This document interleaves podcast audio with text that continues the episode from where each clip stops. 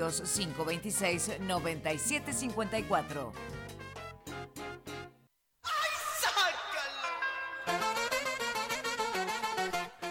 35 minutos pasaron de las 9 de la mañana, veníamos, eh, venimos charlando todos estos días, la agenda fue copada de alguna manera por lo ocurrido en los incidentes eh, con los jugadores, eh, el apriete de la barra y cómo eso derivó en la actuación de oficio de, de la unidad de delito complejo, que es una unidad de fiscales que empezó a investigar esto. En realidad, nos enteramos ahora que lo venían investigando por lo menos desde el año 2019 y el cimbronazo vino con la detención no solamente de los Barras, sino además de dos dirigentes del Club Colón. Y ayer precisamente eh, fue la audiencia, distintas audiencias imputativas. A partir de allí empezamos a conocer qué es lo que tienen los fiscales y cuál es la acusación. Ayer formalmente se hizo la acusación que pesa sobre los Barras y sobre los dos eh, directivos del Club Colón. Y allí estuvo Juanma Berlanga presenciando esas audiencias imputativas, eh, con lo cual nada, lo saludamos para empezar a, a, preguntarle cosas. Juan, ¿cómo andamos? ¿Cómo andas, Maxi? Buen día. ¿Cómo Buen día. Bueno, hola, Flor. ¿Cómo andan? Bueno, básicamente ayer se desarrolló algo que por ahí eh, yo recordaba, con el, con el nuevo sistema uno puede presenciar esto, antes era imposible, antes se llamaban audiencias indagatorias, por ejemplo, la causa que tiene el ERCHE, que todavía está activa, se hizo con el sistema penal anterior, con lo cual esa indagatoria, que es, que es eh, lo mismo que eh, la audiencia imputativa en todo caso, eh, no se podía hacer, no podías participar como periodista, no había ninguna manera, tenés que conseguir después el escrito. Ahora podés participar y eso está buenísimo. Y también conseguimos el escrito, las dos cosas. Claro, exacto, sí, claro. bueno, ayer en la audiencia, explicar esto, Maxi, me parece primero que la audiencia imputativa es el ámbito en donde la justicia te dice por qué te está investigando y, cuál es el delito que, te están denunciando, que, claro, que te están acusando, y básicamente además ponen en arriba de la mesa las pruebas que tienen los fiscales para sospechar lo que están sospechando, digamos. Eso es básicamente la, audiencia imputativa y es donde eh, quienes están denunciados, en este caso también detenidos, tienen la oportunidad de hablar, ¿no? De, decir lo que les parezca, de contestar preguntas y demás. Ayer tanto los dirigentes como los barras eh, hicieron uso también de su derecho de no hablar. Es un dato no menor, que, que eso no implica nada y que es un derecho que tiene cualquiera de elegir contestar o no contestar preguntas, hablar o no hablar. todos eligieron no hablar Em, eh, presumo yo, perdón, te interrumpo ahí porque presumo yo, muchas veces ocurre que son estrategias. ¿Por qué? Porque los abogados recién también se enteran de cuáles son las imputaciones y las acusaciones que hacen los fiscales en el momento de la audiencia. Entonces, suelen aconsejarle a sus clientes que se abstengan de, declarar. De hecho, está bajo el principio de que nadie está obligado a declarar en su contra, con lo cual lo pueden hacer tranquilamente sin que afecte en el futuro nada de lo que tiene que ver con la causa, precisamente para preparar esas estrategias legales en función de lo que ahora sí ya saben que los fiscales tienen. Claro, correcto, para tener un tiempo para poder mirar el expediente eh, y sobre todo para poder, eh, en, en la audiencia imputativa, lo que, por ejemplo, lo que quedó en claro ayer, es que eh, los fiscales tenían pintados los teléfonos de Horacio Darraz, de, de Paniagua eh, y de Nano Leiva. Eh, Pero no desde ahora. Hace un tiempo ya, sí, hace un tiempo. lo, que, lo, que queda, lo que no queda en claro todavía, o lo que no se conoció todavía y que probablemente después, ahora que las defensas están teniendo acceso al expediente concreto, es el contenido de esas, de esas escuchas telefónicas. Lo que sí le queda en claro a la justicia y que por eso los denuncia es... A los fiscales sería, sí. Sí, sí, básicamente a los fiscales, es que la comisión directiva del Club Atlético Colón, eh, a través de la figura de Paniagua, del vocal Paniagua, se comunicaba eh, constantemente con los representantes de las dos barras bravas de Colón, tanto de eh, los de siempre como la negrada, eh, y entablaron con ellos a partir de eh, un total estado de conocimiento de Horacio Darraz, que era quien después hablaba con Paniagua. Em, esto, esto, esto para la gente que, porque en general, claro, la gente no, tiene idea cómo, cómo funciona esto.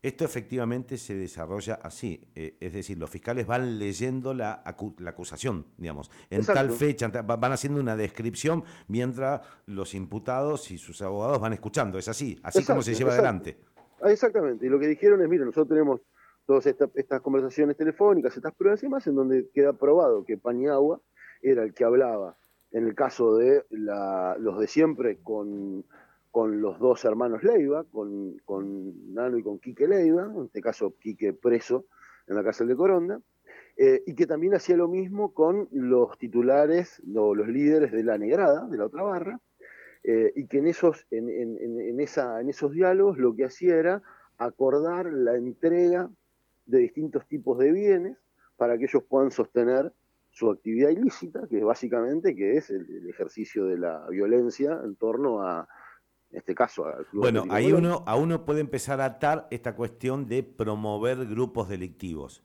Sí, el delito concreto es la facilitación en la formación y mantenimiento de grupos violentos. ese, es, el delito y además el encubrimiento.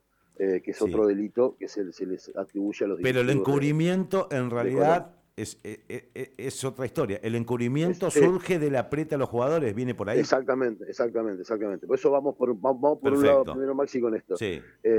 Paniagua, entonces, como te decía, era el tipo que hablaba con los hermanos Leiva y con el Chuperríos, en este caso, y con, y con Pablo Pérez de, la, de la Barra de la Negrada, y con ellos acordaba la entrega de qué? La entrega de camisetas, la entrega de distintas prendas deportivas que después los barras vendían, eh, inclusive utilizaban el Facebook Market para poder venderlas y la vendían a un precio más barato y más económico que en el mercado y con eso hacían guita, eh, que también hacía lo mismo con las entradas que le otorgaban, depende de cada partido, tiene el detalle completo de la justicia de cuántas entradas le fueron entregando los barras en cada partido.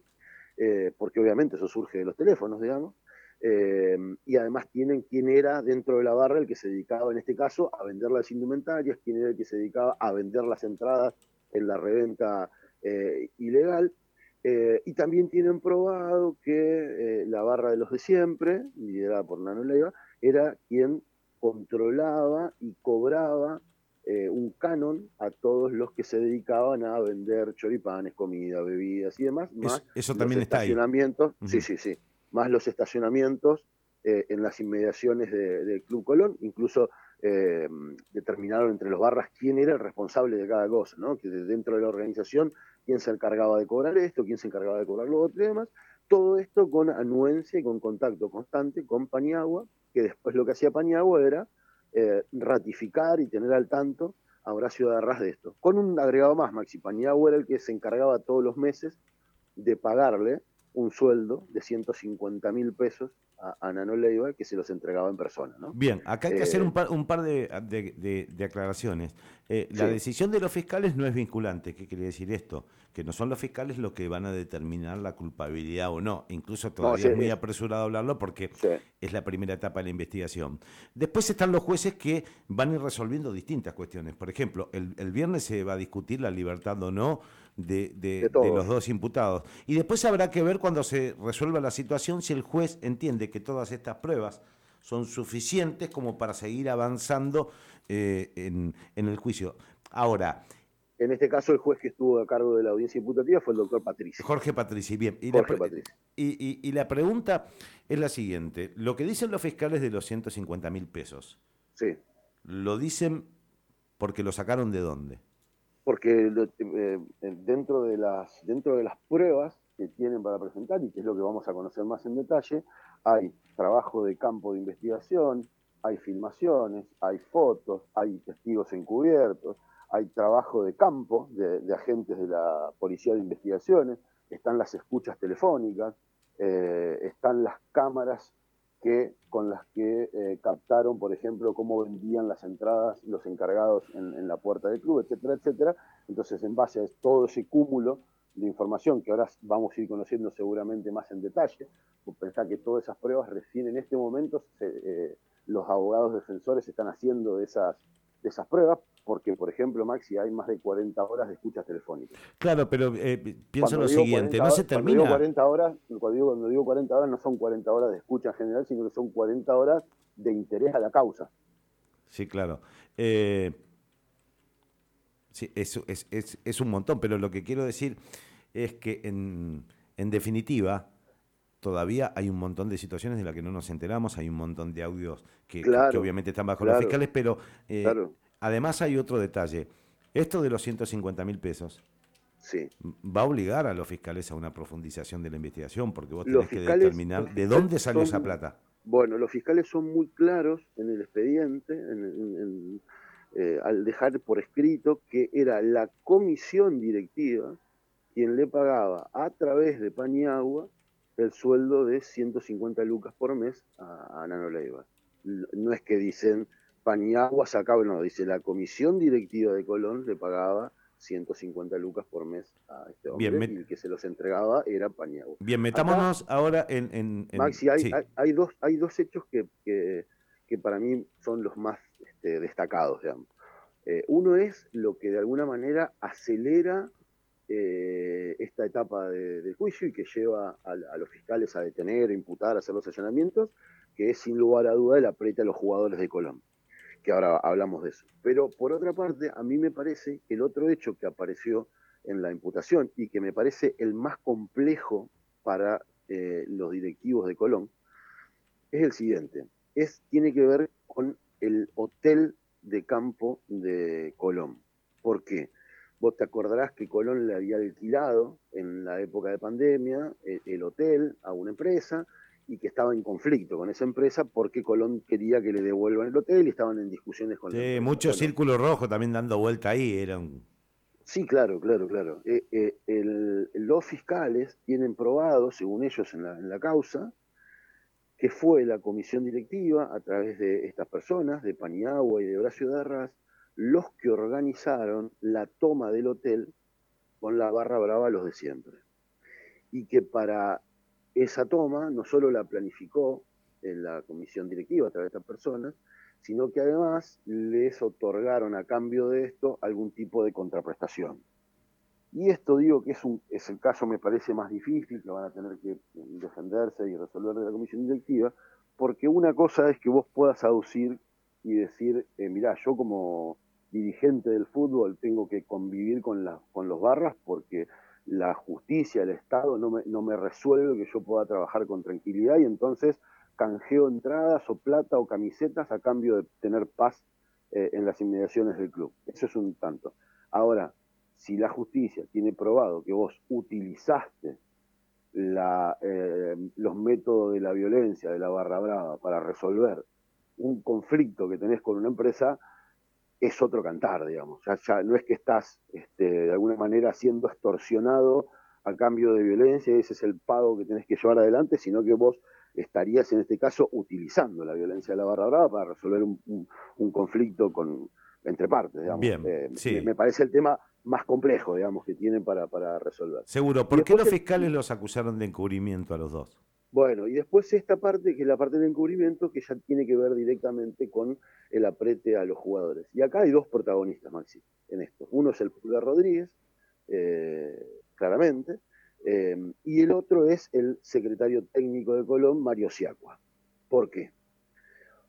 Porque eh, el Pulgar Rodríguez le facilitó en su ampliación en la declaración a la justicia un audio de Paniagua en donde él le dice, deje- dis- a- me llamó Quique Leiva de la cárcel, me dijo que si ustedes no los nombran, no dicen que lo fueron a apretar y no hacen escándalo en la justicia, ellos la cortan. Pero si ustedes siguen jodiendo con esto, van a poner una bomba cada vez que juegue Colón de local y además saben dónde viven ustedes y a, la- a qué escuela van cada uno de los hijos de de los jugadores. Eh, bueno, básicamente por esa situación. Sí. Y eh, Siacua, la- y, Siacua, cuando va a declarar, cuenta, no solo cuenta en detalle quiénes estaban, quiénes habían ido, cómo los habían apretado, qué les habían dicho los jugadores, etcétera, etcétera, sino que dice que antes de ir a la justicia lo había llamado por teléfono Horacio Darras y le había pedido que vaya a declarar, pero que no nombra nada. Lo mismo, un mensaje más o menos en, el- en la misma sintonía que el que había tenido eh, Paniagua con, con el pulgar. o sea que en la figura de encubrimiento los fiscales se apoyan en dos testimonios de dos personas, Bueno. dos empleados del club, sería. El Pulgar Rodríguez en particular además llevó el audio. Sí, pero Siacua también contó que Darras lo llamó para decir, digamos, dos empleados del club son los que, sobre los que se fundan la acusación de encubrimiento. Correcto. Eh, bueno, fue el único momento en donde eh, tuvo un gesto de Arras durante. Nosotros estábamos, los periodistas estábamos pegados en la espalda, digamos, de, de Darras y de sus abogados y demás.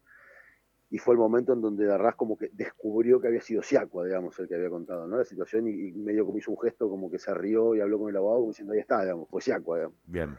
Porque me parece que era una duda que tenían también, era quién había hablado de alguna forma también, digo, quién había sacado los pies del plato, entendiéndolo, ¿no? En, el marco que lo estoy diciendo. Sí, sí, sí, perfectamente. Bueno, por último te pregunto, eh, el viernes se va a discutir... Después está todo, Maxi, después está todo, lo, después la, causa, lo otro que tiene, que fue la, segunda imputación, que es cuando les imputan los delitos a los barras, eh, los fiscales hacen, presentan un montón de pruebas de cómo se manejaban las dos barra bravas, digamos, de cómo apelaban al uso de la violencia para recaudar dinero con los, con los que vendían choripanes, recaudar dinero con las camisetas, pero además como en distintos hechos, eh, desde el 2019 hasta acá, fueron generando situaciones de violencia para imponer. Entonces, hablan de el primer partido que se jugó después de la pandemia, con, ¿te acordás que tenía foro limitado de público? Y cómo aplicaron la violencia para entrar igual, por más que el foro estaba completo, cómo después hicieron tal otra cosa, cómo fue el partido con, cómo fue todos los hechos generados eh, violencia, en la violencia con,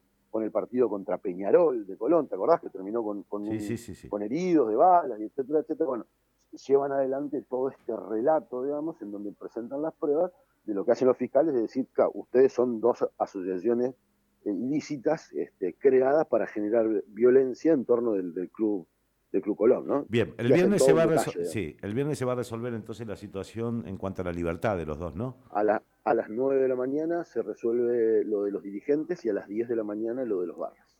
Bien, bueno, abrazo Juanma, gracias. Abrazo. Ahí estaba Juan Manuel Berlanga, que ayer estuvo participando, estuvo como periodista en la audiencia imputativa contra los barras y los dirigentes, dándonos la data fina de lo que ayer sucedió en, las etapas, en la etapa posterior del juicio que se viene. Los fiscales intentan probar. Después es un tribunal colegiado, es un juez el que en distintas instancias va resolviendo, o un tribunal colegiado va resolviendo si efectivamente esos elementos en esta etapa de la investigación alcanzan como para eh, que se sostenga esa acusación. En definitiva, el próximo viernes lo que vamos a ver es si además pueden, porque ocurre en muchísimos casos, continuar en libertad la investigación, no el proceso. Bueno, ya en breve vamos a ir sabiéndolo, mañana, mañana la mañana.